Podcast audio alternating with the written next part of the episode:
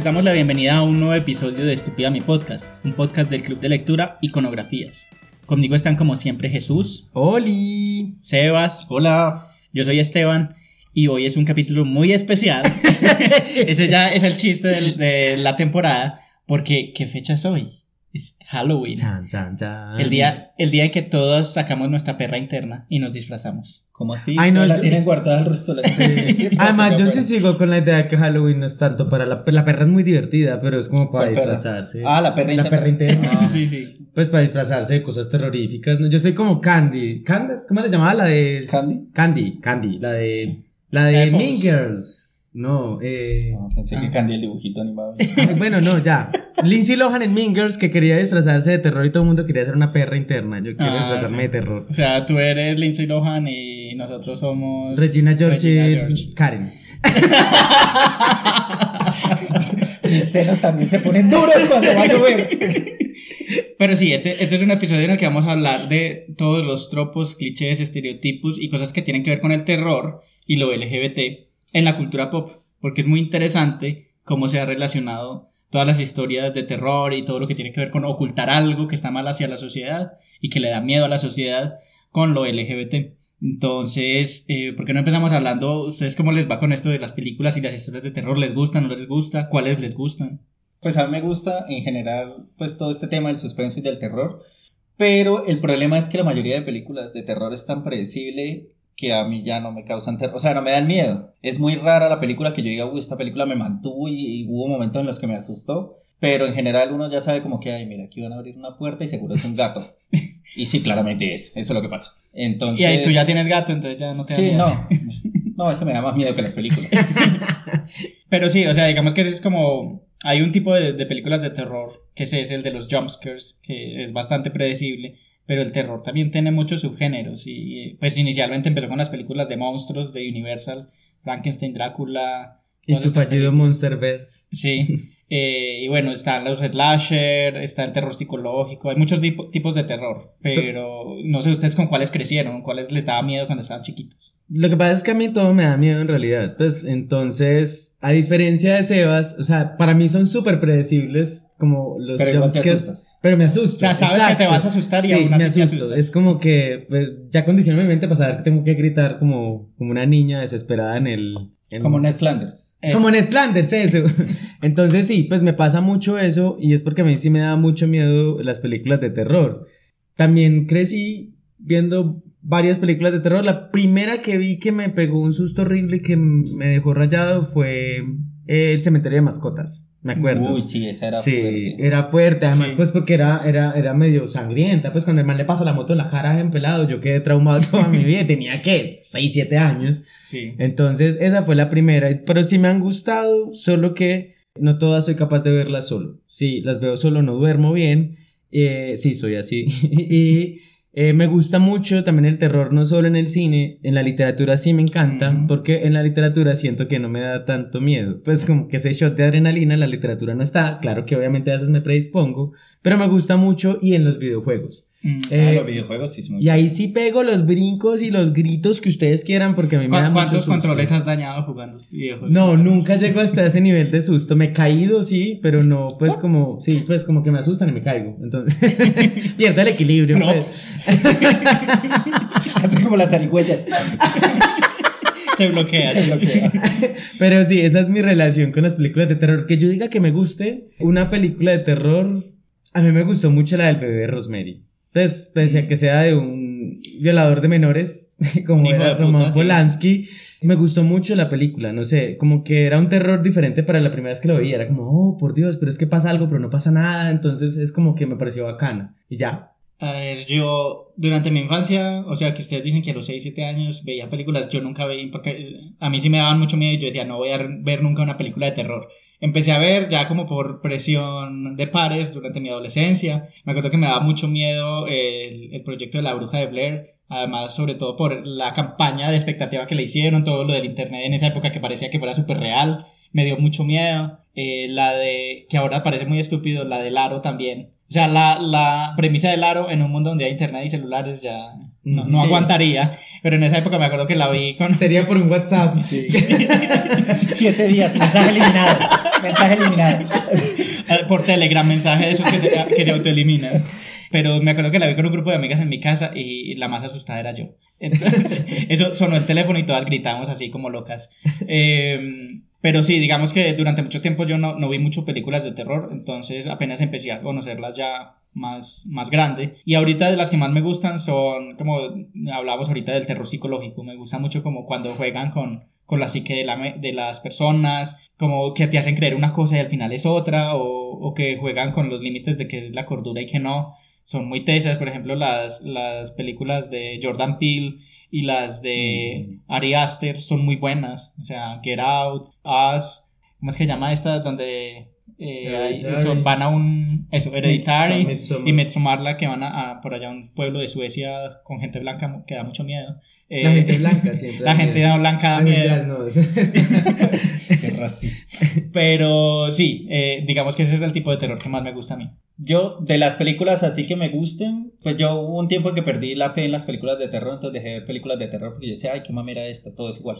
Pero cuando me volvieron a empezar con todo este tiempo, cuando salió Ari Aster, cuando salió Jordan Peele, cuando salió la, de, la, la primera del Conjuro, la primera del Conjuro me pareció buena, eh, por más de que Y La repetía... monja es divertidísima. No, no, la primera del Conjuro, la aquí. La monja es muy aburrida, ya me hacía reír esa película. Pero, Yo me acuerdo que una vez fuimos a cine a ver algo de terror y nos reíamos. Eh, una, coreana. Una película coreana donde la gente era así como tipo documental y la gente se metía en un hospital abandonado Ah. y era como una copia barata de... Pues barata no, pero era como una copia ahí de la bruja de Blair, pero... Con Rec. sí. Con drones y todo. y yo como Sí, que- sí, me, me acuerdo que, que nuestro plan a veces era ir a ver películas de terror y reírnos en el cine mientras la gente se asustaba. Sí, yo creo que la gente diría, estos manes están drogados. Ojalá. Ay, sí. Y bueno, entonces, eh, como Pero esas- antes, espere, que ustedes digan la, la película que ustedes digan, o, o la saga o la serie de películas que ustedes digan de terror, esta me gustó demasiado, demasiado. ¿Qué, ¿Cuál dirían? Pero antes de que ustedes respondan, vamos a escuchar a nuestros oyentes, que también le hicimos la misma pregunta, a ver qué opinan. Hola, mi nombre es Luisa y les voy a contar mi experiencia con la película de terror que hasta el día de hoy digo que es la mejor película de terror. Corría el año 2013 y mi pareja eh, dijo, bueno, vamos a ver conjuro. Yo, je, vamos, siempre me ha gustado el terror. Normal, pues más que un sustico y ya. Por los clavos de Cristo, yo en esa película estaba en el cine con los pies encaramados en la silla, tensionando los dedos. Yo ya tenía súper arañado a Dani de hacerle fuerza por el susto. Qué cosa tan terrorífica. Y bueno, salimos de ahí normal. Lo que no fue normal fue cuando ya en mi casa por la noche yo no lograba conciliar el sueño. O sea, yo apagaba la luz y no yo, o sea, yo sentía que ahí estaba ese desgraciado en la pieza y yo, qué miedo, no puedo. Yo dormía con la luz prendida y aún así me daba miedo. No, qué cosa tan absurda. Entonces, así ya como con, creo que tenía 22 o 23 años, fui y toqué la puerta de mi mamá y me acosté entre mi mamá y mi padrastro durante una semana porque no podía dormir y con la luz encendida me daba miedo, tenía que sentirme acompañada porque sí, esa película El Conjuro 1, mero rayón, qué miedo. Una de las películas que más me gustó y, y que me generó pues como más impacto desde la niñez fue La Cosa. Eso me generó dos cosas diferentes. Una, ya al apagar la luz, no era capaz de subirme caminando a la cama, sino que me tenía que tirar de miedo de que me apareciera por debajo. Y la otra es que ya no me gustaban los payasos. La película de terror que más me ha gustado, yo creo que en toda mi vida, que más que terror es suspenso psicológico, es la de Psicosis. Eh, me leí el libro, pues luego me vi la película y fue así como descubrir también esas otras formas de narrar, o sea, como que todo lo que vi en el libro y que me encarretó en un día, me lo terminé. Al ver la película fue como, ¿qué? Sí, va, y pues obviamente es de Hisco y bueno, sabemos lo pro que es, entonces como todo lo que encontré ahí fue como esas otras narrativas y me encantó así muchísimo, pero también estoy súper encarretado en este momento con eh, las de Halloween y eso que he estado por ahí con unos compas que son así súper adictos y me han explicado un montón de cosas que no entendía y yo, oh, oh, y bueno, ahí voy. La serie que a mí en lo personal me marcó de pequeño eh, era Goosebumps, pues escalofríos. Básicamente porque no me daba verla, ¿cierto? Entonces, como poder hacer acto de rebeldía ante mis papás que no me la permitían ver y verla ver escondidas era algo muy, muy bacano. Y una película que me marcó mucho fue, que es de las que más recuerdo, pues, y bueno que a una gran generación, que pues que fue It, el payaso, y también Chucky. ¿Por qué? Porque esos dos realmente eran lo que yo más temía cuando era niño. Yo creo que ahorita dije que me encantaba el bebé de Rosemary, pero le van a anexar también otra. Y porque me gustó la película y me gustó el libro por aparte. Era. eh, y además que son dos cosas completamente diferentes. La de Shining. Me gustó mucho Ah, la los película, la versión de Kubrick era muy bacana. Y por eso se agarró con Stephen King, porque eran dos versiones muy Versiones diferentes, muy de- De, diferentes. las ideas. Y el libro también tiene su encanto, pues tanto que siento que lo que intentaron hacer era recuperar, a muchos años tarde, el encanto del libro en, en, Doctor Sueño. en Doctor Sueño, pero ya no conectaban las dos Sí, cosas. son completamente tanto. diferentes. Ajá, pero me gustaba mucho. Yo creo que fue una de las que más, más me gustó, en realidad. Sí, The Shining es muy buena. A mí el tema, por ejemplo, en la literatura, el, pues los libros de Stephen King me gustan mucho. Sí tiene esa falla de que a veces los finales son todos plop. Todos, Llegó el extraterrestre y se Ya sé, todo. todos. Y uno como que, ¿what? Espérese. ¿De dónde salió esto?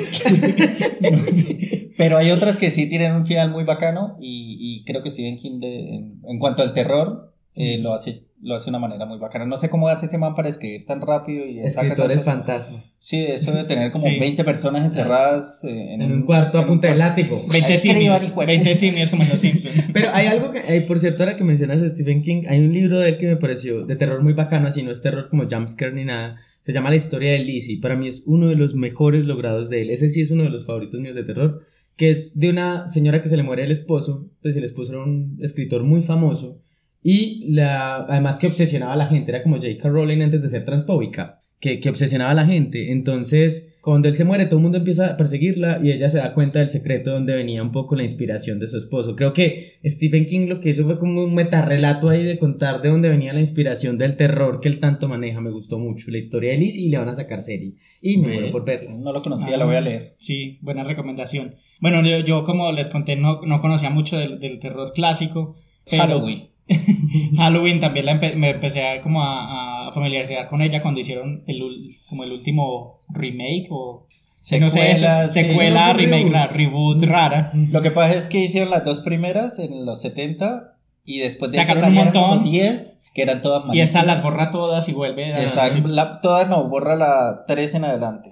La 1 y la 2 sí son parte del... Sí, esa me gusta mucho. eh, me gusta, bueno, hablando también de literatura, el libro de Drácula me gustó mucho cuando lo leí y la película de Coppola me parece muy bacana. También tiene sus cosas como ridículas que uno las ve ahora, pero digamos que en su momento, me acuerdo que en, el colegio me tocó hacer un, un trabajo sobre Drácula eh, para la clase de, de Uy, español. qué progresista. Y me, y me tocó ver la película y me dio mucho miedo. Me dio mucho miedo la, No me ponían a ver películas. Me ponían a leer un libro tan maluco en el colegio.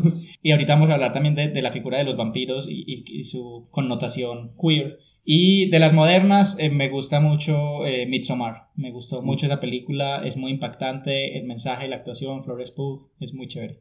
Un rayadorcita ella. Y bueno, entonces ya, ya que mencionas, mencionamos que vamos a hablar de, de la historia de, de la relación entre las historias de terror y lo queer, vamos ahorita, después de, de esta cortinilla, a hablar un poco de eso y hablar de una película que si ya vieron el, el póster del episodio sabrán cuál es, que es The Rocky Horror Picture Show, que para muchos no es una película de terror, pero sí es una película de culto que se ve mucho en Halloween y es un fenómeno de culto muy interesante del que vamos a hablar más adelante.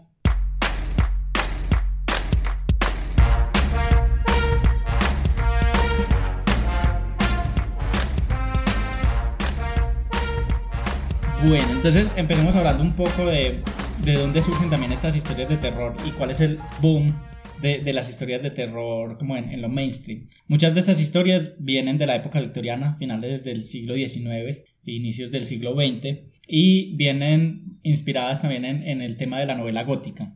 La novela gótica es donde están estos personajes así súper trágicos, románticos, que les pasa todo y son súper dramáticos, son como los emos de la época. Eh, y, encantan las y escritores de la época como lo son Oscar Wilde, que es muy famoso, o Matthew Lew- Lewis o William Thomas, eh, escribían novelas góticas que tenían también como este tras- trasfondo de terror, donde había algo misterioso, algo fantástico, fantasmagórico. También en la época victoriana, como era una época de doble moral, donde la gente tenía que mostrar una imagen a la sociedad y otra como a las escondidas, este, esta dicotomía de, de la doble personalidad incide en estas historias donde hay cosas ocultas, eh, donde están los fantasmas del pasado, eh, incluso la historia de Dr. Jekyll y Mr. Hyde es una crítica a esta sociedad de... Eso iba a decirlo, estás Ajá. describiendo el Dr. Jekyll. Es una crítica a esta sociedad donde eh, en la calle soy el, el doctor así súper pulcro y formal, pero por dentro soy un monstruo despiadado. Entonces muchas de esas historias tienen este subtexto que viene de esta época. En Grindr también encuentro de eso. Masculino en la calle, perra en la cama.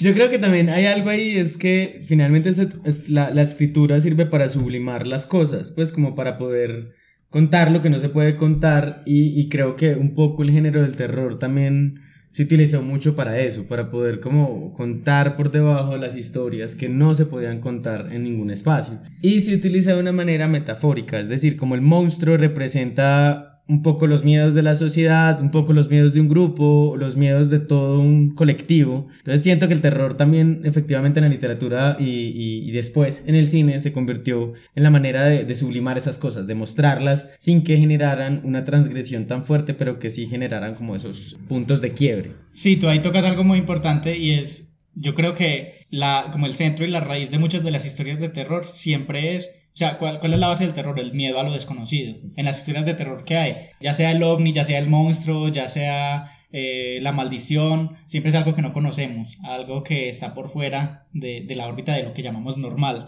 Entonces, el miedo y el terror siempre surge de- del temor a lo desconocido y a lo diferente. ¿Y qué es lo diferente en la sociedad? Estas personas, las personas diferentes, diversas. Entonces yo creo que ahí el, el para... ¿Somos el monstruo en la película de terror? Sí, Sí. generalmente lo no. Aunque, pero no, hay algo también bacano en lo que dice Esteban y es, yo, yo siento que últimamente el terror ya no es el miedo a lo desconocido, incluso es el miedo a lo conocido. La mayoría de películas ahora tienen un claro mensaje del miedo a las supremacías, el miedo Sí. a... O el miedo a, lo- a nosotros mismos, o sea, que nosotros mismos nos podamos convertir en un monstruo.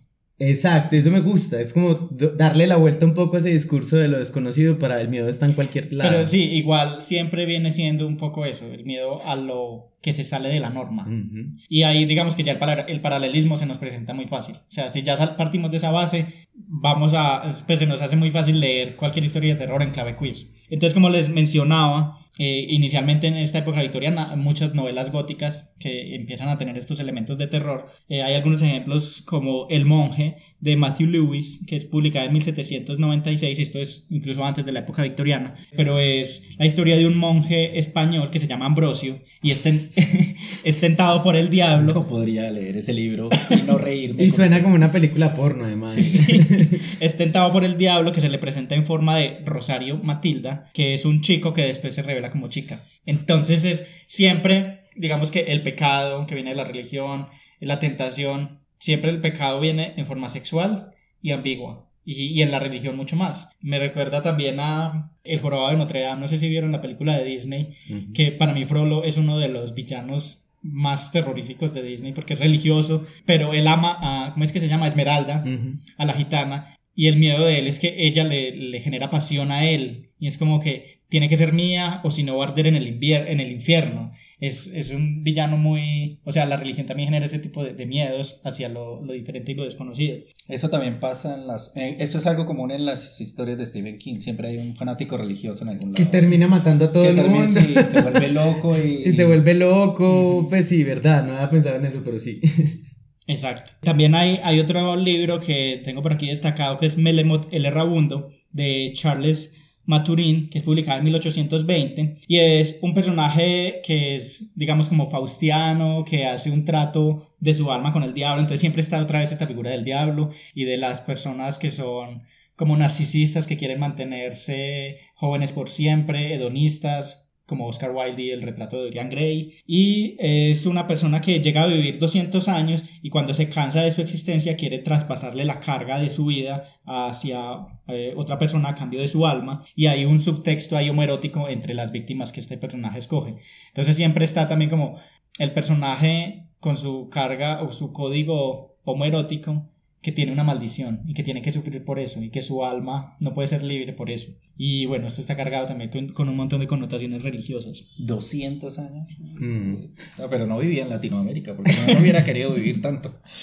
Y bueno, también tenemos, como ya lo hemos mencionado, el retrato de Dorian Gray, que es una novela gótica Que por es excelencia. ultra gay, además. Que es pues, ultra gay. Yo me acuerdo cuando empecé Sí. a leer esto y yo decía, pero ¿qué es esto? Aquí está, pa-". o sea, me, me sentía como leyendo una película muy erótica, una, una, un libro muy erótico y yo, pero, y yo no sé si en esa época lo tomaron de esa manera o no, pero yo sí, Sí. como que, esto No. es porque no están follando en un cuarto solos. Sí, yo, yo creo que la gente lo tomó como, no, esto no es gay. No, Son- ¿qué va a son ser? amigos Son muy amigos muy cercanos. No, pero la, las- la literatura de Oscar Wilde sí le ganó muchos problemas. O sea, su literatura y su propia vida. Él estuvo condenado a Trabajo trabajos forzado. forzosos precisamente por, por conducta indigna, impropia e inmoral. Y eh, hay un dato muy curioso y es Bram Stoker, el autor de, de Drácula. Históricamente no se sabe pues, si fue bisexual, homosexual, él estuvo casado, pero eh, hay autores e historiadores que dicen que él escribió Drácula justo en la época en la que Oscar Wilde estuvo encarcelado durante su juicio y que Bram Stoker, viendo esto, como que plasmó muchos de sus miedos hacia la homosexualidad y hacia lo que podía pasar si se descubría esto en, Drácula, como que muchas de sus historias las escribió viendo el juicio y lo que le estaba pasando a Oscar Wilde en su momento. Además que Drácula aparece en la noche. ¿Cierto? Exacto. Como aparece en la oscuridad las cosas que son desviadas de la heteronorma, por Exacto. ejemplo. Y es un miedo también de la sociedad buena y de bien y católica en un pueblo donde todos son eh, gente de bien, que llegue un monstruo a Sí, pervertir. con a las la- camisetas blancas, perdón. Los ponchos y los sombreros. Sí, y el carrito. sí. Sí. Entonces la historia del vampiro obviamente tiene muchas connotaciones homoeróticas e incluso también se puede hablar de bisexuales porque Drácula como que le hace a todo lo que pase. Le hace a todo. y, y bueno, incluso antes de Drácula hay una historia que se llama Carmila, que es de Sheridan- Sheridan Le Fanu, y es, es publicada en 1872, casi 30 años antes de Drácula, y es una novela que cuenta eh, la historia de una vampiresa que tiene intereses lésbicos. Entonces, digamos que desde sus inicios, todas estas monstruos o historias de terror tienen ya una connotación homoerótica. Incluso en- ya en el siglo XX hay una película que es La hija de Drácula, que también es súper lesbiana. La película tiene escenas muy explícitas que uno no se explica cómo pasaron el el Código Hays. Hays, pero por ahí la pueden ver recomendada, La hija de Drácula. Es muy, muy chévere. ¿De qué año es? Es del 30 y pico, Sí. 40 y algo, sí. Pero tiene una escena divertísima, en verdad. Es como una pelada que se medio descubre un poquito los hombros y la vampiresa que llega ahí como... Además es acosadora, pues, en cierta sí, sí. forma. Pero pues súper lesbiana. O sea, solo les faltó ahí tener No se puede controlar ya. Sí.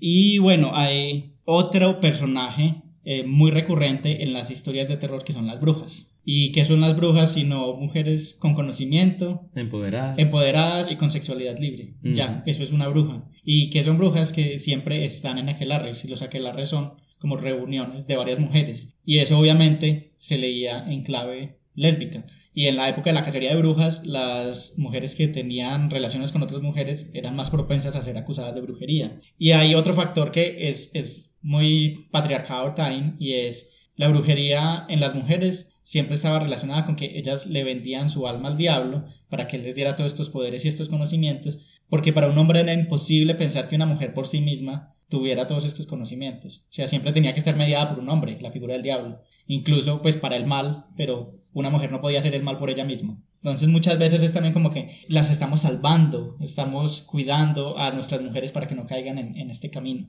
Y obviamente la figura de la bruja ha estado muy utilizada en, en las historias de terror. Por ejemplo, esta, pues lo que pasa es que no sé si hago un spoiler, pero esta de Fear Street, Street Fear, ¿cómo es? Fear Street, sí, Fear La Street. calle del miedo, la trilogía La- de Netflix. que La trilogía de este año, Netflix. que además me parece muy curioso que haya salido como a mitad de año y no la sacaron en Halloween. En Halloween. Sí. yo creo que era necesidad de hacer plata rápido. Pero me gustó mucho que tocan este tema, ¿cierto? Pues como de, de, de lo de la bruja, de lo de la bruja, el poder, de lo de la bruja y la lesbianidad. Pues el lesbi- es que la lesbianidad. Nuevo, un nuevo término acuñado por mí, de ahora en adelante, la lesbianidad. Entonces me gustaba mucho como ver que hacían esto y ver que últimamente hay muchas producciones culturales que hablan sobre la brujería de forma como reivindicativa, ¿cierto? Como reivindicando un poco que, que fue todo eso que pasó con el tema de la brujería. Eso me parece muy bacano. Sí, pues Sabrina. Ujú. Aunque su segunda, te- segunda y tercera temporada no fue buena, pero digamos que sí hay una reivindicación de, de lo esotérico. Yo también me acuerdo de una serie que también empezó muy bien y terminó muy mal, que se llamaba Penny Dreadful. eh, Ay, sí, ya no me gusta. Con, con Eva Green, con... ¿Qué, más, qué era que se llamaba el man? ¿Cuál de todos? El protagonista que era con ella, el hombre lobo. Josh Hartnett. Josh Hart, bueno, sí, tenía un montón de, de actores y era, era como una mezcla de todos estos personajes victorianos. Entonces estaba Frankenstein, estaba una bruja, estaba Lucifer, eh, había un hombre lobo. ¿Qué más había? ¿Habían momias? No. No, momia, no. Ah, estaba un vampiro. Entonces mezclaba todos esos, estos personajes victorianos y los metía en una trama súper chévere. Las dos primeras temporadas son muy buenas. La última ya fue como, digamos, Sí, es que terminemos esta que historia dijeron, como es como que vamos a cancelarlo, a, terminen eso y lo terminaron ahí de afán y ya la cagaron. A mí en, en especial me gustó mucho la segunda temporada que fue dedicada a las brujas, que me pareció magistralmente representada. Eh, la, Magistralmente. la, la- la principal bruja como mala era la interpretaba Helen McCrory, que tristemente murió este año eh, de cáncer creo que fue. Sí. Que ella es la actriz que hizo de Narcisa Malfoy, estuvo también en Peaky Blinders, creo que estuvo. Estuvo en una película de James Bond. Ujú. Era una muy buena actriz y aquí hacía un papelazo, era la, la bruja como enemiga y era una perra maldita, pero daba mucho miedo. Pero sí, o sea, era tan mala, pero que uno decía como que esta es villana, sí, es una villana que uno dice como que, uff. Entonces sí, digamos que hay mucha reivindicación de, de- del el poder de las mujeres a través de la brujería. Y bueno, ya pasemos un poco como al, al cine, ya hablamos ya de la literatura y que mucha de la literatura influyó luego en el siglo XX en el cine. Y como ya lo hablamos en el episodio de la primera temporada sobre cine y, el- y representación LGBT, hubo durante casi 30 años en Hollywood un código, el código Hayes, que censuraba cualquier conducta inmoral en las películas. Y obviamente la homosexualidad era una conducta inmoral. Chan, Impactado. no me lo esperaba. Cierto, oh, qué raro. Pero entonces digamos que, como ya lo mencionamos también en ese episodio, vayan a escucharlo, por cierto. Muchos Vayan ya. No mentiras. Primero terminan este y vayan allá. Muchos directores y escritores lograron como burlar el código codificando las como los aspectos queer de los personajes en villanos principalmente que terminaban mal, en monstruos. Entonces digamos que inicialmente mucho de la literatura como dijimos influenció el cine, entonces se hicieron películas sobre Frankenstein, sobre Drácula, hay una película sobre The Haunting que es también un libro que hicieron hace poquito una serie de Haunting of Hill House que también tiene hay unos subtextos lesboeróticos. Y bueno, hablemos también de Hitchcock. Hitchcock eh, hizo The Rope, que también era sobre dos homosexuales que asesinaban a Asesinos. alguien, que también hablamos de ella en ese episodio. Y obviamente Psicosis. Eh, hablemos de Psicosis, e- ese personaje que es también el que ayudó a cimentar el como el estereotipo de el homosexual trastornado que además es enfermo mental. Pues sí, yo, yo creo que en realidad, como todo el cine, el cine de terror también ha pasado por, por esa idea de, de, de, de estereotipar a las poblaciones que no caben dentro de la norma, ¿cierto? Y una de esas, pues obviamente es la población LGBTI. Y yo creo que, que, que algo que hizo esta película en realidad, pues además que hizo cosas muy buenas. También yo siento que el criticarlas en visión del presente no significa que no Que uno tengan- desconozca su valor artístico. Ah, exacto, pues las escenas que tiene son geniales, el terror, en realidad la forma de terror nuevo. No, y el hecho de matar, por ejemplo, a una actriz Fuera de famosa. cámara. La protagonista. A la protagonista, todo el mundo en la primera mitad de la película. Ah. Y uno como que, what the fuck. Y además lo, lo más teso es que fue una escena donde no necesitaba toda la sangre del mundo para mostrar como el tema del terror, pero sí siento que eh, cuando se construyen arquetípicamente, y eso pasa mucho en el terror, personajes LGBTI sin un fondo y que solo sean como por ser los asesinos, que ahí va a seguir pasando un montón, mm, se hace muy teso. Además creo que incluso algo muy particular, pues no, no soy Esteban, entonces no soy el de los datos curiosos, pero por ejemplo el actor que hace Norman Bates sí hacía parte de las poblaciones LGBTI, e incluso él murió de SIDA cuando llegó la pandemia Con del SIDA, con SIDA, perdón, cuando murió, sí, con SIDA cuando llegó la pandemia del SIDA. Entonces uno dice como también que te eso ver cómo se van reconstruyendo también en un género como el terror, porque finalmente sigue estando atado a un montón de cosas las representaciones de lo LGBTI. Y luego entonces ya pasemos un poquito más adelante porque si no este episodio se nos va a hacer extensísimo. Hablemos de los 80. En los 80 hubo un neoconservadurismo en todo el mundo. Es cuando llega Ronald Reagan a Estados Unidos,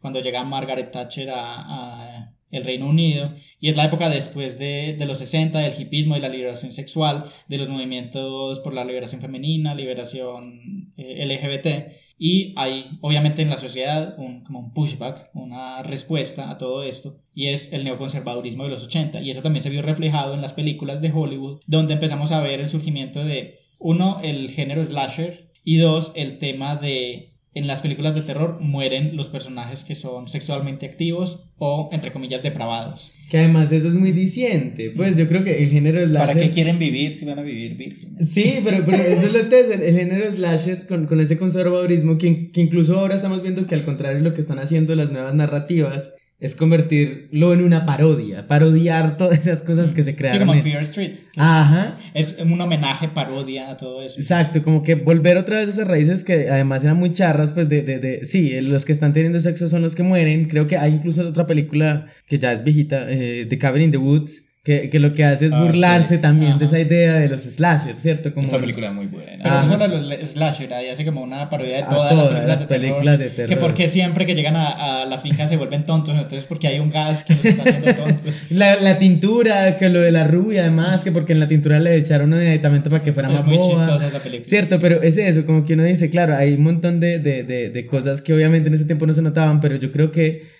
el slasher también tenía esa, connotación, ¿cierto? De todo lo que fuera desviado, todo lo que fuera sexual. Además, en ese tiempo había que castigarlo, tanto que estaba el estigma de solo la Virgen sobrevive. Y de ahí surge este eh, como arquetipo de personaje que llamamos la Final Girl. O sea, la chica final es la chica virginal, pero además recursiva, que va a sobrevivir porque es la única que tiene valores y que, y que guarda su cuerpo como un templo. Eh, entonces, Ah, ya me hubiera matado hace rato. no, nosotros seríamos los primeros.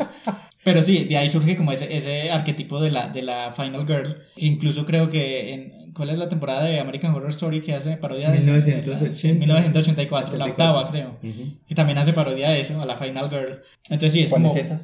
La del campo. Que es pues, como en un campamento de verano. Ah, sí, sí, sí, ya, ya me acordé de eso. Entonces sí, eh, digamos que eso, eso hace parte de, de la cultura y del miedo que había en los 80. O sea, digamos que el, terror en cada época refleja mucho de los miedos. Y si uno lo lee en clave histórica, refleja los miedos sociales de su época. Y en los 80 había un miedo muy palpable y era el de la pandemia del SIDA y del VIH, que llegó a su apogeo a finales de los 80 y que se asoció inicialmente solamente a poblaciones homosexuales. Entonces, digamos que también mucho de este subtexto de puritanismo en el terror viene reflejado es en, en eso. También se empezaron a hacer algunas películas de vampiros eh, que eran como homosexuales, en, en- no recuerdo el nombre de la película, pero hay una película a finales de los 80 que también es el paralelismo de, pues el vampirismo se transmite por la sangre, eh, el, el vi- el VIH se transmitía por la sangre también, entonces como los vampiros son promiscuos, entonces eh, hay, hay un paralelismo muy fácil de hacer. Y también hay otra película de Cruising, no recuerdo de qué año es, que habla sobre... Con Al Pacino. Con Al Pacino, que es eh, ahí como en una escena de Cruising, no sé si es de Nueva York o de Los Ángeles, hay un asesino que está matando homosexuales, entonces hay eh, un policía que es Al Pacino, se hace pasar por homosexual para descubrirlo. Y bueno, al final no queda claro si el asesino era Al Pacino o no, porque atrapan a alguien, pero no se sabe si él era realmente el asesino. Entonces, digamos que, que en toda esta época de 80s, inicios de los 90, mucho del terror reflejaba eso también. Yo no vi esa película de Al Pacino. La voy a buscar. Hay algo que, que ahorita estaba pensando, si hay una película que siento que en esos tiempos subvirtió un poco esa narrativa y no, no lo había pensado de esa forma, no tiene nada que ver con lo LGBTI, es Evil Dead de, de Sam Raimi. Porque Evil Ah. Dead no tiene una Final Girl, por ejemplo, es un Final Boy y en realidad es un estúpido, ¿cierto? Y en toda la película es un idiota y en las tres películas es un imbécil, no es un héroe ni nada, incluso en la serie que hasta hace poco Stars le sacó, sigue siendo un re imbécil. Entonces me parece que no había notado, pero claro, en, en, en Evil Dead como que tuercen un poco en Evil Dead, nadie tiene sexo en realidad, es, es solo como chicos que llegan a una cabaña y empieza a ocurrir algo que ni siquiera explican. Pues sí, el libro, el Necronomic- Necronomicon, todo esto, pero sí, no había notado que esa película tuerce un poco esta idea de, de, de los estereotipos de los slasher. Y otra película que eh, como que vuelca un poco los estereotipos del género es la segunda de, de Nightmare on Elm Street. La de Freddy. La, la venganza de Freddy de 1985. La porno. Ahora es personal. Ahora es porno. Ahora es porno. Ahora es porno. es gay. porno gay, que obviamente durante muchos años su director y su guionista negaron cualquier tinte homoerótico, pero una vez esa película y es porno gay. Es, primero es protagonizada por un hombre, no por una mujer. Eh, la novia entre comillas, novia del protagonista es la que lo tiene que rescatar a él. Él es como la damisela en peligro. Hay muchas escenas homoeróticas en toda la película. eh, él diciendo que hay un hombre que se quiere meter en su cuerpo y yendo a, a donde su mejor amigo a dormir con él porque siente miedo. Mm, ¿Quién es ese hombre? Entonces, Hay una escena donde está al lado de un... pues, es un sueño de, de, de Freddy, que está al lado de un man vestido con, con cuero. ajá, en un bar leather. En un bar Le leather. sirven trago. Ajá. O sea, tiene mucho, mucho subtexto homorótico, fue un fracaso en taquilla y al actor, al protagonista, eh, digamos, esto también lo excluyó de Hollywood porque aparte de este él había hecho otro papel de un personaje homosexual y digamos que solamente le daban ese tipo de papeles, entonces él se retiró de la actuación y sí, digamos que es, es una película que subvirtió muchos de los, de los tropos de la época.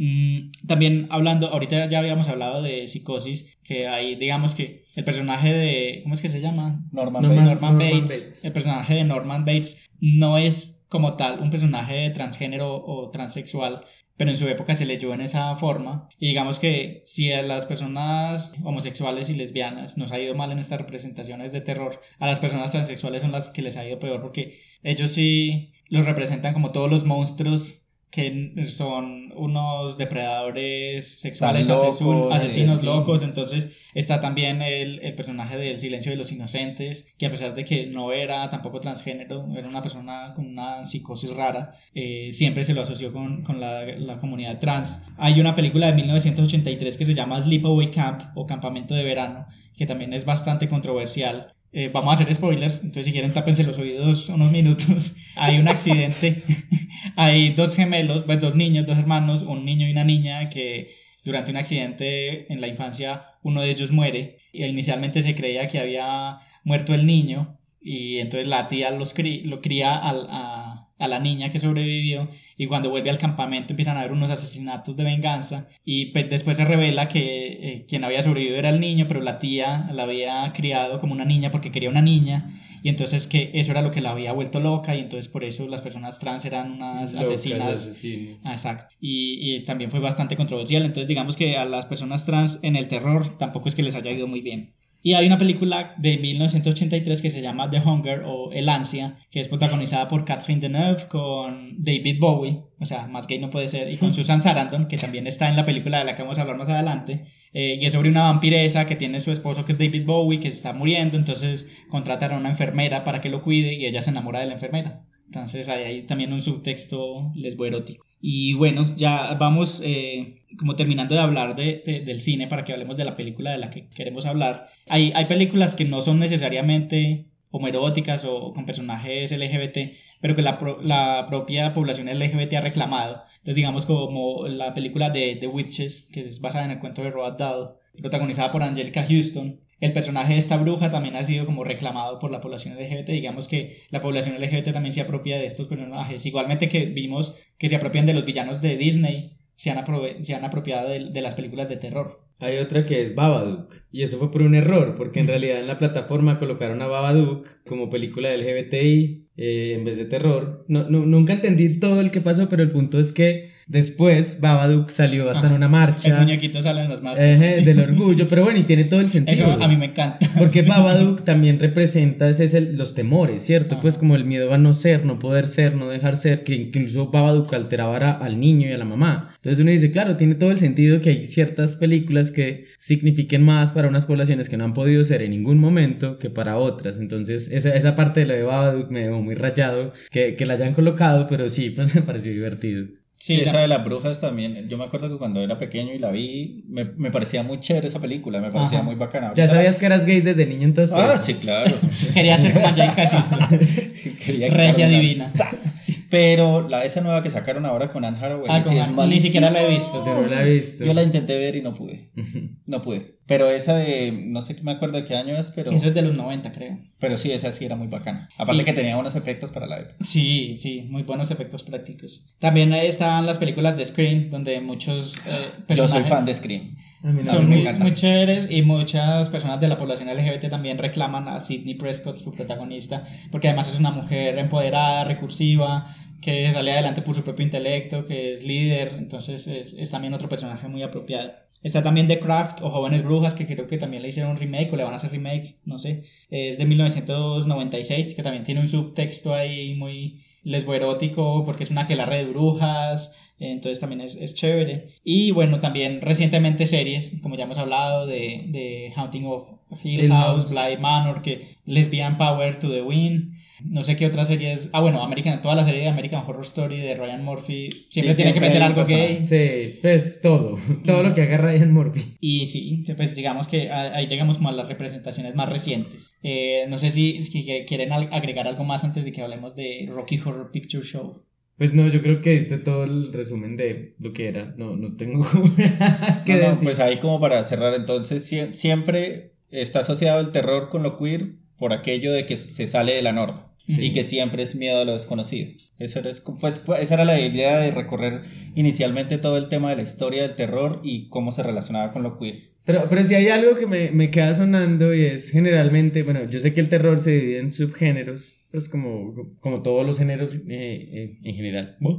Eh, pero este el terror, por ejemplo, tiene el terror de monstruos, el terror eh, psicológico. Yo nunca he visto nada LGBT en terror espacial, por ejemplo. Alien, nada de eso tiene como una subtrama. Pues como que generalmente se queda en el slasher y el, y el terror. Habrá que buscar, de pronto sí hay, pero no, Capaz que sí. Sí, De, pero... de ese, de ese género espacial creo Pero que es no, que no sí, tampoco es que hay muchos. ¿Cuáles? No, pues un montón de género espacial. Encuentros cercanos Alien. Prometheus, pues todas las de Ridley Scott generalmente son de esto. Eh, no, hay un montón. Entonces, De pronto, esa- esas no las investigué tanto, pero de pronto alguna lectura LGBT tendrán. Pero sí, puede, puede ser para el, el próximo año, para el especial del próximo Sí, año. sí. Y bueno, entonces ya con este recorrido histórico, que espero que les haya gustado, vamos a hablar sobre The, Horry, The Rocky Horror Picture Show. De Horry. The Horny Horror. De horny. You've seen all kinds of movies, but you've never seen anything like the Rocky Horror Picture Show.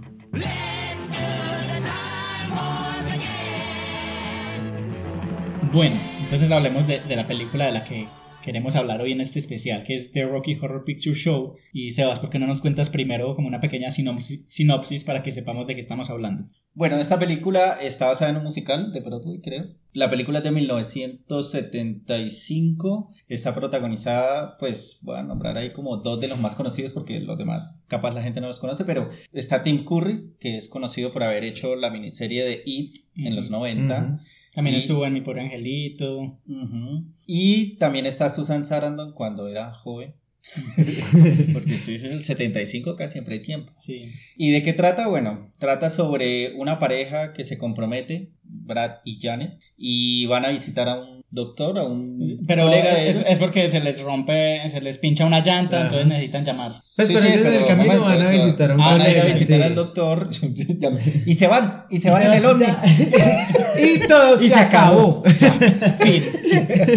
Van a visitar a un doctor que es cada colega o, o hacer algo con ellos y en el camino se, se les pincha una llanta y quedan cerca a como a un castillo, una mansión muy grande, entonces necesitan llamar. Entonces van allá y resulta que en este castillo hay una, en, es- en ese momento, pues hay una convención de seres, o bueno, no sé cómo decirlo, de... De extraterrestres. De extraterrestres. Sí, digamos extraterrestres. Pero que no parecen explicar, Que no extraterrestres. parecen extraterrestres. Que son trans... ¿Cómo es? Son, son del planeta transexual de la galaxia, Galaxia Transilvania. Ya con eso se pueden esperar lo que sea. Entonces, cuando entran a, pues, a esta mansión, se encuentran con el doctor Frankenfurter, no me acuerdo si se pronuncia así, perdón mi francés, y descubren que este doctor está creando una criatura, le dicen así en toda la película la criatura, resulta que la criatura es, es un man perfecto, un man musculoso, Un Adonis. rubio, sí, Mm. rubio menemista, no mentiras, no, rubio menemista no sé, pero sí está bueno. Eh, pues Es, para... su, es su Frankenstein. es su Frankenstein y lo quiere para él. O sea, está creándolo porque él quiere tener afecto. Pero pues esta pareja se termina involucrando ahí en todo el proceso Y tendrán desopilantes aventuras. de desopilantes aventuras que ya las verán cuando vean la película o más adelante en la discusión vamos a hablar de cosas importantes. Pero igual es chévere ver la película. Lo importante que hay que resaltar de la película es que es un musical. Entonces van a ver muchas canciones. Es- la verdad, toda la banda sonora a mí me encanta. Mm. Eh, todas las canciones son muy buenas. Quédense hasta el final del capítulo porque vamos a hacer eh, nuestro Vamos a top cantar. 3. Ah, no. Pero sí, vamos a seleccionar las canciones que a cada uno le gusta más. Entonces, sí, Esto es como en general la película de qué se trata. eh, lo importante es que vayan y la vean, que disfruten de las canciones, que vean lo rara que era. Pues yo no sé, yo considero que esa película es muy rara para 1975. Eh, claro que hay películas muy raras de esa época, pero esta es, me parece que es muy controversial y es pues para que haya salido En la época En la época, sí, sí, creo que rompió bastantes pues, Sí. tabús en ese momento. Sí, ahorita vamos a hacer como un, un análisis general. Cuando vayamos a decir algún spoiler lo vamos a anunciar, aunque hagamos la aclaración, esta es una película de hace más de 40 años, así que Sí. spoilers tampoco es que vaya a haber muchos. Ah, si no se la vieron ya. Es una película que también hace parte de, de- de la, Aparte, yo cultura, yo de la creo- cultura pop, Sí. es de culto. Exacto, yo creo que ya más que los spoilers es como, no es tanto como revelar el final, sino como que es disfrutar la película en general. O Y sea, no importa si uno dice el final, si dice que todos se mueren o no se mueren. Es que igual, No explica- igual explicar la película no tendría sentido porque en realidad, si uno la cuenta, no tiene sentido. O sea, Sí. tiene que verla para que tenga sentido. Y vivirla y cantarla. Ajá.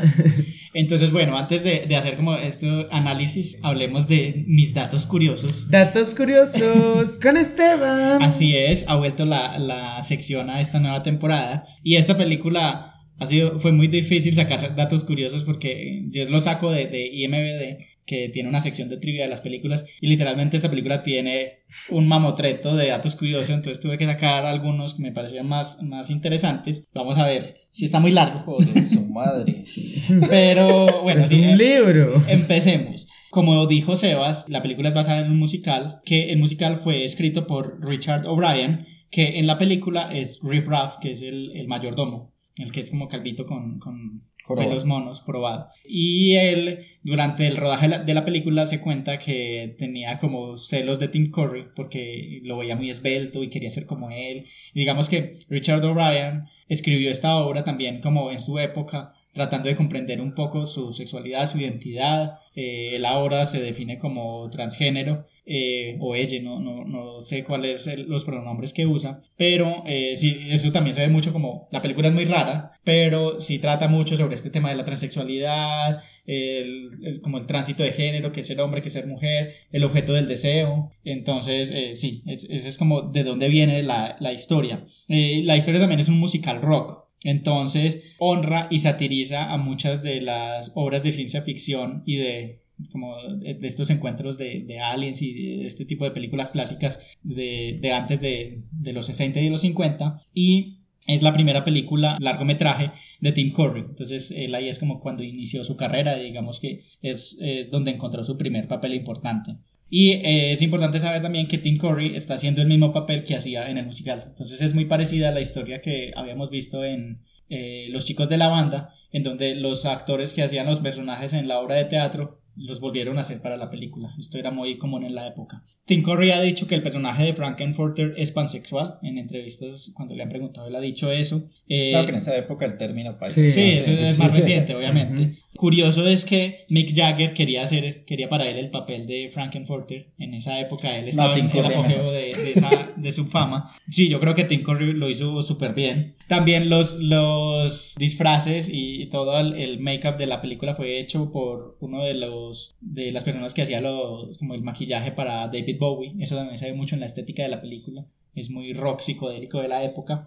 Susan Sarandon a veces no le gusta hablar tanto de la película porque eh, los actores que, que hicieron parte de- del reparto no tienen derecho a como a las regalías de la película eh, cuando se venden DVDs o copias de la película entonces a ella no le gusta mucho cómo trataron ese tema Como promocionarla. Ujú, Exacto.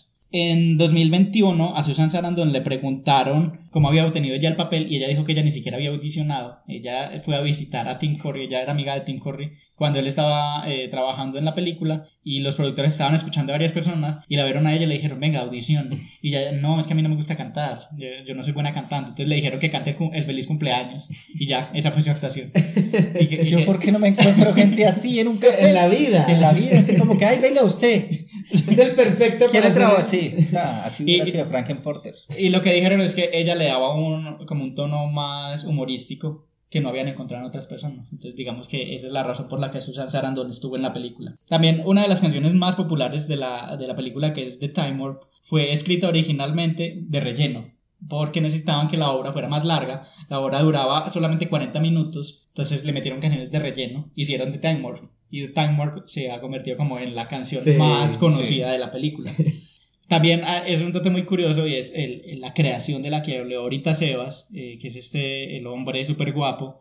Él es una creación, entonces él no nació. Entonces no tendría sentido que tuviera ombligo. Entonces Mm. en empleados de utilería le hicieron como un taponcito para el ombligo. Entonces durante la película uno ve que el man no tiene ombligo. Ajá. Entonces hasta este tipo de detalles llegaron. También en una entrevista que le hicieron a Tim Curry, él dijo que conoció al príncipe Carlos y a la princesa Diana de Gales, de, de Inglaterra, porque ella era súper fan de la película. Y que Carlos, como el odioso que es, como que no le hizo mucho caso, pero que cuando habló con Diana, ella le dijo que, que la película eh, le había gustado mucho y como que era súper fan de la película. Entonces, para los, los que amamos a Diana, sabemos que este es otro punto para, para amarla más. Em, también eh, otro dato curioso es que el set fue, la, la película la grabaron creo que en uno, uno o dos meses. Y el set era este castillo, pero no tenía eh, calefacción ni baños y tenía muchas goteras. Entonces ellos estaban todo el tiempo mojados, hubo mucha enfermedad. Creo que Susan Sarandon tuvo neumonía un tiempo. Mm. Oh Entonces se quejaban mucho de, de- de las condiciones de grabación. Hay otro dato curioso y es que eh, cuando nace en la creación, eh, Magenta, que es una de las como ayudantes de, de Frankenfurter, dice como, este es el triunfo de tu voluntad. Y esto es como una referencia a una película nazi que se llama El triunfo de la voluntad, que es de 1935, dirigido por la, la cineasta nazi eh, Leni Riefenstahl, eh, que es como un documental nazi que hacía propaganda, es- creo que es la, la película de propaganda nazi más famosa. Entonces es también como una, una parodia que le hicieron a- como las películas nazis. Ah, bueno, y siguiendo en la línea de lo nazi, Este, esto tomó un giro muy raro. el, el- como la bata de doctor que tiene el doctor Frankenfurter, la, la bata verde, tiene un triángulo rosado que obviamente también hace referencia a cómo identificaban a los prisioneros eh, homosexuales durante los campos de concentración. Y también es, es curioso que la película inicialmente se iba, o sea, iba a ser en blanco y negro hasta que llegaba el personaje de Frank- Frankenfurter, que es el protagonista, que tenía los labios pintados de rojo. Entonces iba a ser toda la película hasta ese momento en blanco y negro, solo los, los labios de él iban a ser rojos y de ahí cuando empezaran a cantar toda la película se iba a colorizar. Al final los fans dijeron que fueron muy perezosos por no hacer eso porque hubiera Sí, hubiera sido mucho- Hubiera sido espectacular. muy chévere y le hubiera dado un impacto más bacano. Sí, hubiera Sí, sí. sido muy bacano esa parte. Y bueno, y hay otro dato que no es curioso de la película, Entonces no. pero eh, a mí me pareció muy chévere. Yo no sé si ustedes se dieron cuenta el año pasado que hubo elecciones en Estados Unidos. Tenacious D, que es la banda de rock de Jack Black y de Kyle Gass. Jack Black, que es el actor de, de School of Rock, sacó una versión, un cover de, de Time Warp para la campaña de los demócratas en, en Estados Unidos. Y es, es muy bacano porque invitó un montón de gente, famosos y políticos de Estados Unidos. Estaba la senadora Elizabeth Warren, que es una senadora de izquierda.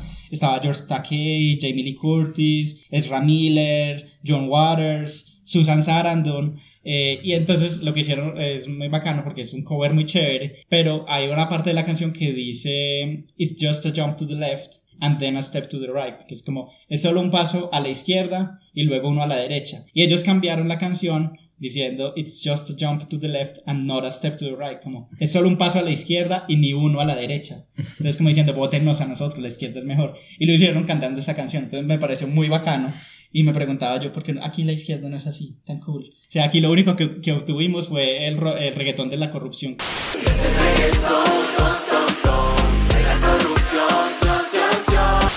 ¡Ay, verdad! Pero eso es muy cool. que hizo Claudia López con Antonio Y Navarro. aparte Claudia López ya no está en ese... Sí, o sea, porque no podemos tener cosas cool. Y bueno, ya esos eran mis, mis datos curiosos. Necesitamos que Jack Black venga con Entonces, sí, Pero vayan- cuando salga Jorge Velosa con alguna canción así, no, Sí. sí, seguro que sí. Eh, pero sí, vaya, vayan y busquen el, el cover de Tenacious D sobre Time Warp, que es muy chévere. Y bueno, ya hoy, hoy sí lo- los dormí con mis datos curiosos, pero ya, ya vamos a hablar de, No. de la película. No estaban entretenidos. Bueno, yo creo que a mí me pareció bacana la película en cuanto a... mm, creo que eh, como que las dos películas que he visto que tenían estas representaciones transgresoras, esta y la de Hedwig, me parece más transgresora la otra. Hedwig and the Mucho- Angry Inch, sí, que es muy bonita también. Ajá, pero me parece mucho más trans- transgresora. Esta me pareció muy bacana. pero digamos que también de la época. Ajá. Hedwig es de los 90, creo. Sí, claro. No, y esta me pareció muy bacana por eso, porque siento que para su época como que tocó temas muy fresco, pues como la, la, película en sí es muy fresca para tocar los temas, para hablar de las cosas, para sacar las canciones divertidas, además porque siento que incluso hay, hay dilemas dentro de la película que no se centran necesariamente en, en, lo trans, sino en la exploración de, de, de, la sexualidad. Lo que pasa con la pareja es que están explorando otras cosas de la sexualidad, ella explorando su no puritanismo, él explorando incluso su parte gay que, o, bisexual, ¿cierto? Entonces es muy bacano porque empiezan como a mostrar estas cosas que, que finalmente están al borde de la sexualidad heteronormada, porque la, la película empieza con una escena muy divertida, muy pastel, muy linda de él dándole el anillo y aceptando y la canción y súper lindo todo. Y son vírgenes. Y son vírgenes, exacto.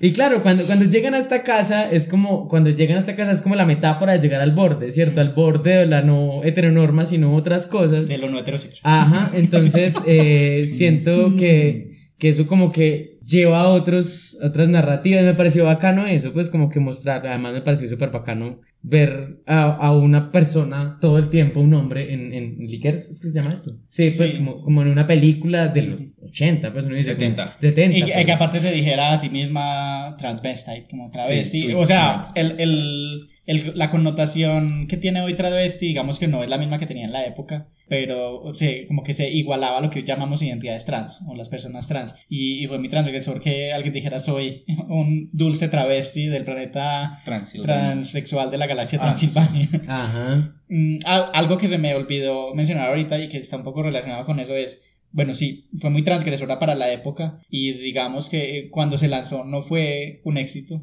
eh, de hecho le fue muy mal en taquilla, pero fue cobrando como su importancia después, como una película de culto, incluso hoy es una película de culto y es, es muy famoso el hecho de que las, como las proyecciones de la película son a medianoche y van grupos de gente eh, disfrazados y personificados en, los personajes de la película para cantar las canciones, incluso mientras están proyectando la película en un escenario hay gente actuando la película al mismo tiempo.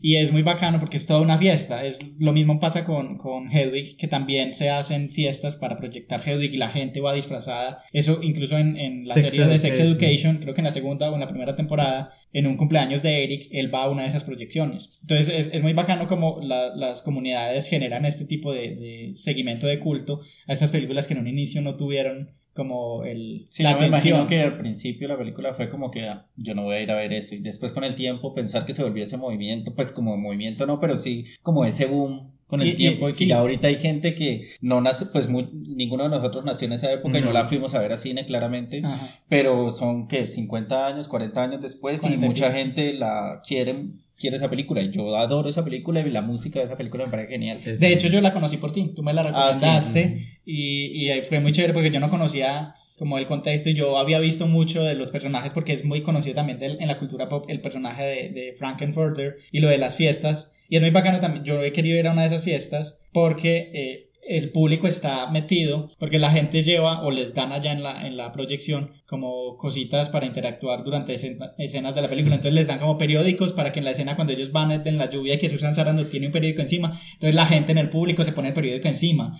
O cuando ellos se van a casar, les dan arroz para que le tiren arroz al escenario. O cuando prenden luces, les dan una linterna para que hagan eso. Entonces es una experiencia muy bacana. Incluso esa, ese seguimiento de culto es conocido también en otras obras como en las ventajas de ser invisible, el libro y la película. Ellos van a una de estas proyecciones, y no recuerdo en cuál otra hay, una referencia a estas proyecciones. Entonces es muy bacano también cómo se genera comunidad a partir de esto. Yo creo que yo llegué a la película por el libro de Las ventajas de ser invisible, donde lo nombran y hablan de estas proyecciones que estaba diciendo Esteban. Y me dio curiosidad porque, claro, yo estaba leyendo el libro y yo no entendía muy bien de qué estaban hablando. Entonces yo fui y busqué la película, paré la lectura ahí. Dijo, tan investigativo yo, ¿no?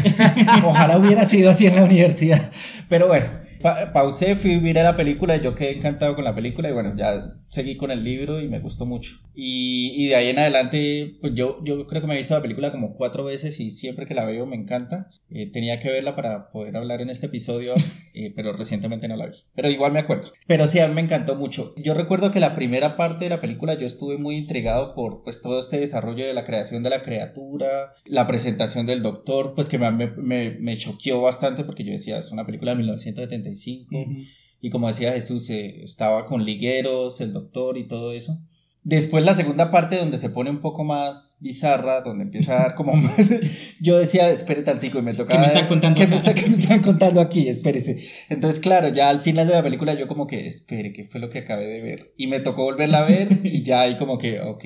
Pero sí, esa película me encanta. Yo, yo creo que yo, yo, bueno, yo la conocí por Esteban, no me la vi con Esteban. Esto es una cadena. Sí, una pero cadena. Yo ya había escuchado también de ella hace mucho tiempo porque alguna vez vi un musical que tenía esta estampa de un culto clásico, un culto clásico instantáneo, cosa que no fue así, ese musical es horrible. ¿Cuál? Uno donde aparece hasta Paris Hilton. eh, Ay, Jesús. se llama Ripo, la ópera genética. Ah, con Sarah Brightman. con Sarah Brightman. Pues lo único que era bueno de esa, de esa película era Sarah Brightman y algunas canciones. Pero me acuerdo que eh, en ese tema del culto clásico, otra película como Rocky Además, Horror los cultos Picture- clásicos son reclamados por la comunidad. No, No. la productora no puede decir esto va a ser de culto. Ajá, entonces eh, me acuerdo que incluso en el tráiler era como... oh, Este oye, podcast va a ser de culto.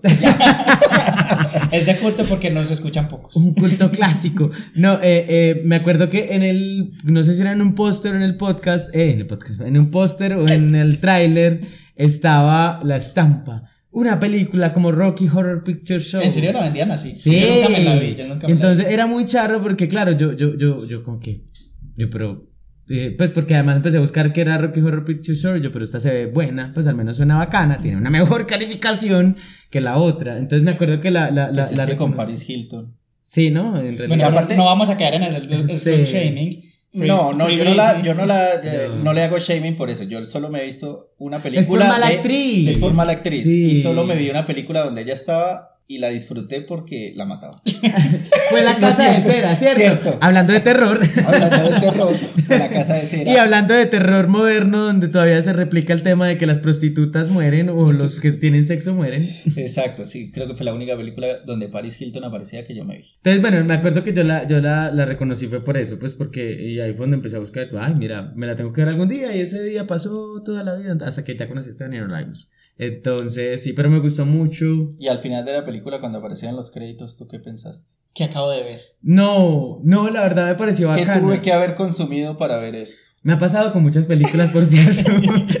con esta no, extrañamente no. Yo creo que también es por la época. En Sí, realidad, si claro. yo me lo hubiera visto más joven, si hubiera como, ¿What the fuck? ¿Qué es esto? Pero ya, como que en realidad no, no me sorprendía, nunca me parecía bacana. Y la- las canciones me parecían re geniales. En realidad, pues era como todas pegajosas. Entonces, eh, no siento que haya como que me haya impactado así, impactada. No, no, fue como, "Uy, qué bacana estaba la película. Pues como que esas películas que vale la pena repetir, además, porque siento que uno cantaría todo el tiempo. A mí hay algo que me gusta mucho de esta película y es que tampoco se toma muy en serio a sí misma. Exacto. Y se notaba, o bueno, no sé, es- es- no, le- no leí los datos curiosos sobre eso, pero se nota que se divirtieron mucho haciéndola. Aparte, pues, de, Excepto de la neumonía. de la bueno. neumonía, sí. Pues, pues, Y de que se enfermaron y eso. Susan Sarandon por allá. Let's do it. Pero sí, aparte de, de- de las enfermedades, uno sí nota que, que es- al menos fue muy divertida de hacer y, y que los personajes eran, eran, o sea, tenían un trasfondo y querían decir algo. Y era también, como ya lo vimos, una exploración, el- al menos el guion de, de su autor, que estaba también como explorando un poco su sexualidad y su identidad. Pero al mismo tiempo tampoco es así la obra súper densa y que quiere redefinir el género. Es una obra divertida, es una obra que Hermosa, además, estéticamente. visualmente y estéticamente hermosa, que, que te hace preguntarte muchas cosas, como que, que es el objeto del deseo, que es la sexualidad, que es el puritanismo, porque las mujeres pueden eh, disfrutar su sexualidad sin ser discriminadas o señaladas por esto. Entonces creo que para la época también eh, fue una forma muy interesante de tratar estos temas. Sí, a mí me gustó mucho. Y estéticamente, en verdad, me pareció divina. Sí, estéticamente, ya, a- a- que inicia la película y uno lo primero que ve son unos labios ahí y uno, what the fuck. Y bueno, yo creo que con, con eso podemos ir eh, concluyendo nuestro análisis de la película. Creo que no hicimos muchos spoilers, porque además tampoco es que hayan muchos spoilers. El, el- es, es la historia clásica de la creación de, una, de un monstruo por, por su creador. Al final simplemente lo traiciona Riff Raff, su, su subalterno, y lo mata y se van al planeta transexual de Transilvania. Pero yo, yo creo que hay, hay- ahorita, qué pena, ahorita no pude, no, no hablé de eso y sí tenía que hablar de eso. Me gustó algo y es, y es que se convierte en la narrativa como la Frankenstein moderno, ¿cierto? Ajá. Pues eso es muy bacano también porque si uno lee Frankenstein, Frankenstein tiene un subtexto de, de las personas no aceptadas. Hagan de cuenta, las personas trans, en su momento las personas gay, lesbianas. Entonces, claro, como el monstruo perseguido todo el tiempo, que además dieron vida a dos hombres, ¿cierto? Que, que es como todas estas cosas que, que, vienen de ahí. Creo que también la película puede jugar un poco con esto de, de, de, de, la fuerza creadora, uh -huh. es un, trave, un, travesti, en ese momento llamaban así. Entonces, eh, me parece bacano también que juegue con esta idea del, del, nuevo Prometeo, pues como la nueva, la nueva fuerza creadora. Pues, y que aparte lo hace para él mismo. Exacto, entonces me pareció muy bacano también jugar un poco con esa idea del Frankenstein y de, de esto de la creación. Y ya, perdón. No, estuvo chévere. Y bueno, yo creo que ya para terminar lo que les habíamos prometido, ¿cuál es el top 3 de canciones de, de la película? ¿Cuáles son las que más les gustan? Bueno, no, yo no voy a empezar con la... Yo creo que todos vamos a llegar a un acuerdo, es que nos encanta Time Warp, eh, eso ya lo sabemos, sí. pues eso ya es más que obvio. Me encanta con la que empieza la de Science Fiction Double Feature, me parece, pues empieza y cierra, solo que como con dos versiones un poco diferentes, mm. pero me, me, parece una canción súper bacana. Pero también hay una, la de Demet Janet, mm -hmm. es muy pegajosa, su ritmito es como papa, es como esas músicas que uno baila en una película todo el tiempo, entonces me pareció muy bacana. Yo creería que eh, hay esas dos y la de Sweet eh, Transvestite. Sí, es, es, muy bacana además porque tiene un tono súper sexy, ¿cierto? Y, y, me pareció bacano eso también, ¿cierto? Como la, la, la belleza no heteronormada también siendo sexy, ¿cierto? También mm -hmm. siendo como como atractiva, ese deseable. tono, exacto, ese tono de lo, de lo sensual, eso me sí. pareció muy poderoso en esa canción, entonces me gustó mucho por eso. Yo coincido, yo coincido en la de Demi Janet, que me parece muy pegajosa, y claramente en la de, de Time uh -huh. pero hay otra que tiene un nombre un poco largo, que se llama Tocha Tocha Tocha, no de Toche, sino de, de Tócame, Ajá, de Toca Toca, Touch Me, que la cantan, bueno, la, creo que la cantan varios, sí, pero, pero sí, la principal es ya es Susan Sarandon, sí. eh, que es cuando está como en esta interacción, cuando como va, en este juego previo ajá, con la criatura antes de tener sexo con ella, y es muy, me parece también muy pegajosa y muy bacana esa canción. Sí, esa también está en mi top 3, de hecho, por eso iba a empezar, me encanta por el juego sexual entre ellos dos y porque además, mientras Susan Sarandon está con la criatura en este juego, la están viendo la, eh, Columbia y, y, ¿cómo es que se llama la otra? Magenta. Magenta. Magenta. La están viendo ahí por las cámaras, entonces ellas también cantan y empiezan a jugar entre ellas. Es muy, muy, muy chévere esa canción y es muy pegajosa la letra. Entonces, esa sería como mi, mi top 3. Mi top 2 sería. En el, el puesto número 2. Hay una que él canta al final, que es la de Don't Dream It Beat que es cuando está en la, cuando, antes de morir, que está en la piscina, esa me parece muy chévere. Y en el top 1, creo que tendría dos, la de Sweet Transvestite y la de Time Warp. O sea, Time Warp creo que es la uno sí. de todos. Mm, Entonces, ahí, sí. ahí, tienen nuestras... Es, es, la más, pues, no sé, es la más pegajosa, eh, viene hasta con la explicación del baile y todo. Sí, sí, sí. es que ya esa canción es, es, es la película en parte, sí. Y bueno, entonces ya, ya con nuestro top 3 y nuestro análisis de la película, nos vamos a ir a ver algunas conclusiones.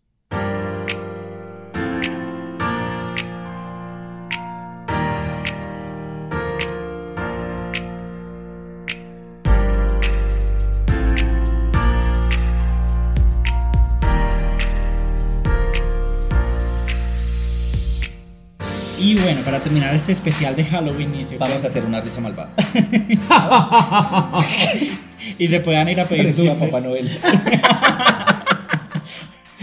para que se puedan ir a pedir dulces o a su fiesta de disfraces de puteo, como quieran. O a pedirlo en sus fiestas de disfraces. Sí, se puede. También. Entonces vamos a dar nuestras conclusiones. Bueno, no, yo creo que el cine de terror eh, ha tenido como todo un largo viaje hasta llegar a, a estas épocas y en ese viaje he representado algo y es como sublimar un poco todo lo que se sale de la norma. Entre eso vamos a entrar siempre las poblaciones LGBTI hasta que ya no seamos la no norma, que eso también me preocupa, pero un poco como que... Eso es otro tipo de terror. Sí, eso también es otro tipo de terror, cuando seamos asimilados... Ay, soy normal, qué horror. Ajá, cuando seamos asimilados completamente por un sistema además. Entonces... Pero hay que entender también que el terror viene de eso y creo que eso es lo bacano de este género, que hay que también entenderlo desde ahí porque nos permite comprender la sociedad. Eh, bueno, siguiendo esa idea, también hay que tener, yo creo que hay que manejar muy con cuidado ese, ese, pues como esa conclusión o ese enfoque, porque también al mismo tiempo que ayuda a visibilizar cosas, puede causar daños a ciertas poblaciones. Eh, más que todo lo hemos visto en poblaciones trans, pues todas las poblaciones LGBTI han sido afectadas, pero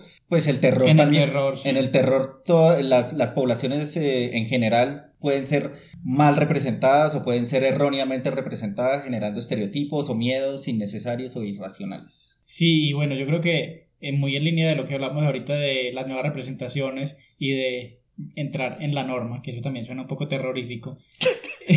es muy bacano ver también como historias frescas como la de Fear Street que hablábamos ahorita, que sigue siendo terror, sigue haciendo eh, homenaje y sátira a estas historias de los 80, 70, pero tiene también su, su nuevo enfoque un poco queer y que ya se vive esta sexualidad sin tanto miedo. Creo que, como lo mencionábamos también al principio, en, en, un inicio el terror viene del miedo a lo desconocido, pero también el terror ha ido evolucionando y también hay ahora es como este tipo de terror social que es lo que hace Jordan Peele, eh, el racismo, la xenofobia, la homofobia eso es también, eh, si uno lo mira desde otro lente, es un terror no a lo desconocido hacia afuera, sino hacia adentro. Un terror introspectivo. Y ahí hay también muchas posibilidades. Entonces yo creo que es muy interesante ver qué vamos a hacer con el terror de aquí en adelante, que ya hemos como gastado mucho las fórmulas, lo que decía Sebas ahorita, que ya el terror, hay mucho terror que no da terror porque ya las fórmulas las sabemos. Sería chévere ver qué nos va a dar miedo de aquí a unos años. Y bueno, yo creo que ya con esto vamos terminando. Me gustó mucho como el análisis que hicimos de, de la película y todo este recorrido histórico que hicimos sobre qué significa el terror y lo LGBT. Esperamos no haberlos eh, dormido con esta lección académica y que lo hayan disfrutado tanto como nosotros. Les recordamos que estamos en redes, en Facebook como Club de Lectura e Iconografías, en Twitter y en Instagram como arroba estúpida podcast, para que vayan y nos sigan por allá, nos sacan recomendaciones, nos, digan qué les gustó, qué películas les dan miedo, eh, qué películas nuevas nos recomiendan. Estamos en todas las plataformas de podcast, Google Podcast, Apple Podcast, Spotify. Podcast. Spotify, Deezer, para que nos recomienden, nos escuchen, se suscriban. Y bueno, nos vemos en la próxima semana con un nuevo episodio de Estúpida Mi Podcast. Si no se han visto la película de la que hablamos hoy, vayan. y canten. háganse un favor en la vida y véanla y cántenla y véanla cinco veces. Y la bailan. Y la bailan. y bueno, entonces nos vemos con otro tema la próxima semana. ¡Chais!